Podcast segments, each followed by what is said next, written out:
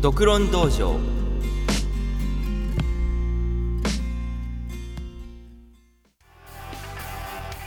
はいというわけですね、えーと、今月の、えー、月末分、えー、独論道場の方始めさせていただきたいと思います。えっ、ー、とですねまあ皆さんいかがでしょうかというわけでですね。まあなかなかまあ、昨今ね、まあ、結構ね、読む漫画とか本とかっていうのは、まあ、増えてきてるのかな？まあ、でも結構ね、やっぱ面白い作品とかも多いなっていうのは最近思いますし、まあ、でも多いなと思う作品もあれば、まあ、またなんか見たよ見たような作品がっていうのもありますし、まあでも僕はね結構個人的にそういう別にアイデアが同じであってもっていうところですね。あんまり気にしないところはありますね、うん、まあ結局はそれを書き上げる人の実力なのかなと思いますしまあそれこそね言ってしまえばその「鬼滅の刃」がすごく流行ってたじゃないですか。まあでその流れでまあ別にどっちが先とかいう話ではないんですけどもまあねよく言われることはあるんですよね。その何がどれこそがどれがパクリだなんだのっていうのはやっぱりよくどこでも言われるんですけども別にまあパクリだとしてもとは思いますよね。別にパクられた上で面白いのができるのであれば僕はそれはそれでいいのかなとも思いますし、うん、まあ別にパクって面白いのができないのであればそれはそれですし、まあ、結局ね。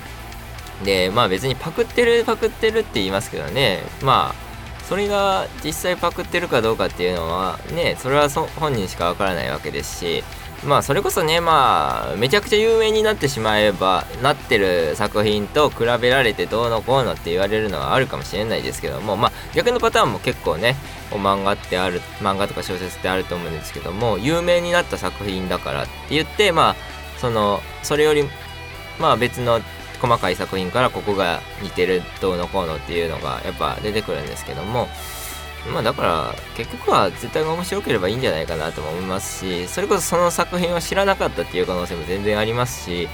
まあねそういったもろもろがあるので別にそれはどうでもいいんじゃないかなって思いますしやっぱりまあそれで結果面白いのができてればいいのかなっ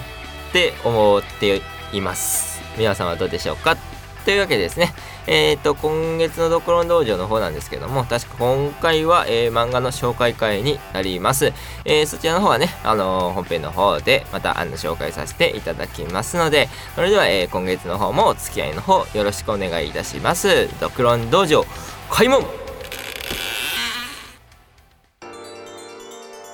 はい、というわけでですね、えっ、と、まだ今月は漫画の紹介を、えー、させていただこうとは思うんですけども、まあね、あのー、この時期というか、まあ、つい最近かな、あの、出てたんですけども、月来る漫画大賞っていうものが、まあ、次に来る漫画大賞ですね。っていうものが、まあまあ、あの、やっているわけなんですけども、で、まあ、それを、まあ、見て、見てたというか、まあ、ああいうのって別に自分で気にして見てなくても結構ね、あの、目に入ってくるものなんですけども、まあ、結構ね僕も読んでる作品が何個か入ってたり入ってなかったりしてたんですけどもまあ中でもね結構そのあこれ選ばれたんだって思うのがありましてまあ確かに実際やっぱり面白いなっていうのも感じてましてまあそれこそ結構最近の漫画は結構豊作多いのかなと思ってて、まあ、マガジン派のマガジン派だマガジン読んだりまあヤングジャンプとかもよく読んでるんですけどもまあそのヤングジャンプの中でまあ最近はね結構面白いのも多いなと思ってまあ別に一時期面白いのが少なかったというわけではないんですけどもまあがあってまあ中でもねあの結構気に入ってる作品がまあ選ばれてたりしたのでちょっと今回はそれを紹介しようかなと思っております。えっとですね、えー、紹介したい作品はですねまあ推しの子という作品でしてまあ赤坂赤さんとえっ、ー、と横槍綿吾さんですかね。まあこのお二人のタッグで書いてる作品になります。えっとですね僕まあ結構個人的にこの二人に関してはあのまあ、読んでたというか結構好きな作風の2人というかでして今回はどうだったかな？確か横槍さんの方が原作あ違いますね。あの原画というか原作というかあれですねあのー、案の方が赤坂さんで絵の方が横槍さんの作品になっておりますね。失礼しました。まああのー、結構赤坂赤さんに関してはあのー、まあ有名なところで言うとそれこそ最近あの映画化もされてますね。まあアニメ化もされてますがまあえー、かぐや様は告らせたい、えー、天才たちの、えー、恋愛頭脳戦という作品が、まあ、ありましてまあこれもまあまあ有名なところになってますね。僕がまあこの赤坂さんを知ったのはですねまあインスタントバレットっていうまあ、作品があるんですけどもまあこれも結構まあ後々紹介したいなと思うんですけどまあ割と あのちょっと残念なことにねあのこのかぐや様っと、まあ、今、えー、紹介してる、まあ、推しの子はまだ始まったばかりなので、まあ、そんなに関数も出てないんですが、まあ、かぐや様とかに比べてね、結構まあ関数が少なかったりして、まあ、ちょっと僕的にはね、あの、好きだったんですけども、ちょっともったいないなと思っている作品がありまして、小槍めんごさんの作品で言うとですね、まあ、僕が個人的に好きなのは、まあ、クズの本会っていうのがあるんですけども、まあ、これとかも、まあ、結構、まあ、これは人を選ぶ内容なのかななとは思うのでまあ割とまあ大っぴらにおすすめする作品ではないというかまあまああの興味があれば調べてくださいっていう感じですかね。まあちょっとまあ何て言うんですかね。まあ恋愛ものなんですけども結構まあドロドロしてるというかまあそのまあこれの紹介はまたちょっと別機会にするかもしれないですけどまあちょっとドロドロした恋愛ものなのでまあそういうのが苦手な方はあんまりまあ見ない方がいいのかなと思いますけど逆にまあそういうのがまあ昼ドラみたいな感じですけどねまあそういうのがいけるよっていう方は是非調べてみていただいたらいいのかなとは思います。でですねまあ話は戻りますがえっ、と「推しの子」というね。作品がありましてまあこれもまあ軽い話ではないとは言いつつ別にそこまで暗くもないのかなと思っております。まああのちょっとね概要というかまあ試し読み等々もできるのでまあ1話分ぐらいの内容でちょっと説明しちゃうとまああの推しのアイドルの子供に、まあ、生まれ変わるという話です。簡単に言えば。ざっくりと言いましたけどね。まああのー、こう推しのアイドルにまあ隠し子というかねまあ子供ができてまあそれをまあそこに立ち会った産婦人科のまあ医者が主人公なんですけどもまあその医者がまあ何者かによって殺されるわけなんですね。でまあその殺された後にまあ記憶を持ったまま、えー、っと生まれてきただからそう生まれてくる前に医者は殺されててで生まれてきたアイドルの子供のにあのまあ転生というかまあね、生まれ変わるという感じで話が始まるんですけどもまあねでもうまあどうだろうなどこまで言っていいのかわかんないですけど多分これも1話とか2話の1話かなの内容だったと思うのでちょっと言っちゃうんですけどもでまあその後ねあのアイドルがまあファンかなうんあれはファンですねに殺されるんですね。でまあそれで始まるんですけどもまあそこから始まるストーリーなわけなんですけどもまあなかなかねこうでまあそこから復習をするまあ大まかなその軸としてはそういった話なんですけども、まあ、別にだからといってそういったなんかよくあるまあね最近よくある復習ものとかそういったものほど復習に対して特化をしているわけではない作品なのでまあ別にそういうのが苦手な人でもいけるのかなとは思いますし結構まあ割とまあそれに関しては結構その赤坂さんの作風じゃ作風なんですけど結構まあギャグ的な要素があったりするのでまあ結構コメディ要素が多いのでまあまあ何て言うんですかね。まあそういったその重い雰囲気っていうのはあのあんまり漫画読んでて感じ取れないですね。どっちかというとまあ 僕も結構こうこのドクロン道場の漫画の説明ではもう何回も言ってるんですけど、まあ、割と青春系の話が好きで、まあどちらかというとそっち系の毛の方も強いというかまああるので、まあまあまあ読めるのかなと思ってて、まあで、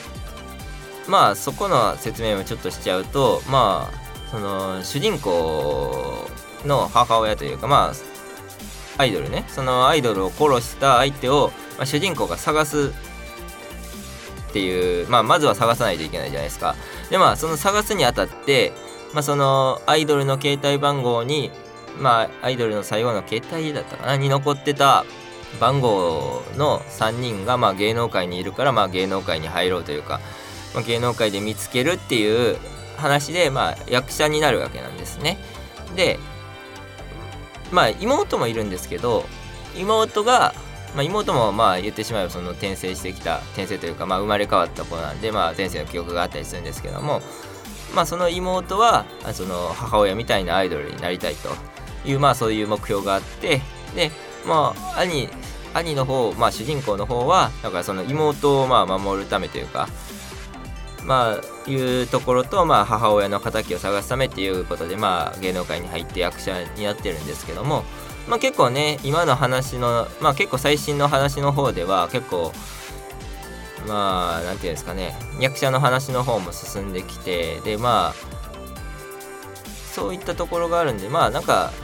青春ものっちゃ青春ものなんですね。結構その生まれ変わって第二の人生を歩んでる中でまあ結構高校生としてまあ今高校生なんで高校生だったかな？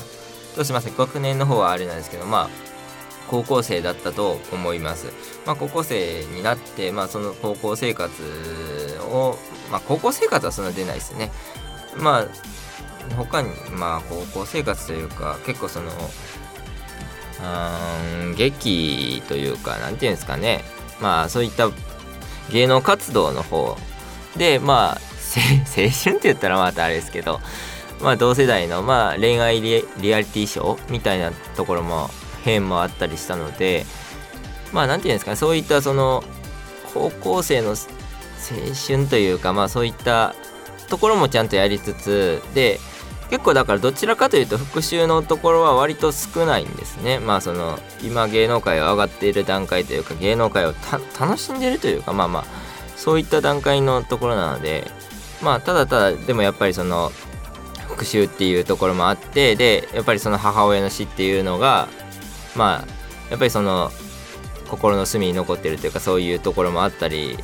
まあ書かれたりもしながらっていう感じで進んでいっててでまあ結構ねこう 毎回そのうまいことこうね漫画とかっていうのはね紹介し紹介はしてるんですけども結構ね紹介しづらいなって思うところがやっぱりねどこまでそのまあ読んでる人に向けて話すんであればね結構その簡単というかやりやすいんですけどもやっぱりねどこまで話したら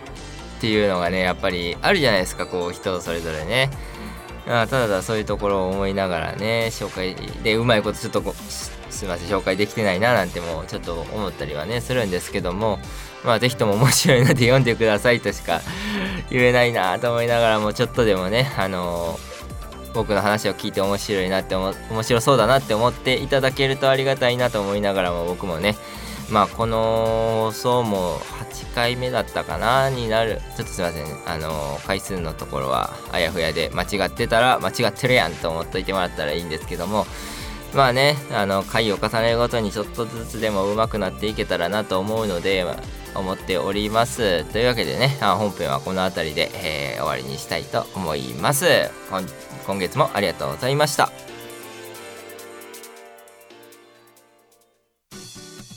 はい、というわけですね、えー、っと、今月のドクロン道場も、えー、っと、終盤になってまいりました。というわけですね、まあ、ちょっと本編の方でもね、言ったんですけども、なかなか漫画ってね、紹介するのは難しいですよね。まあ、小説もそうなんですけども、読んでない人にね、まあ、どこまで伝えていいのかっていうライン引きとかもねやっぱりありますし、まあ、そういったところをね回を重ねるごとにねちょっとずつでもまあ上手くなっていけたらなとは思っておりますまあねなかなかまあでもねあのー、まあ一つ自信を持って言えるのはあのまあ紹介している作品に関してはもう外れないかなとは思っております。正直に言わせていただくと。結構ねやっぱり万人受けする作品を選んでるつもりですし、まあ、その中でもねあの今回の「推しの子」に関してはねあの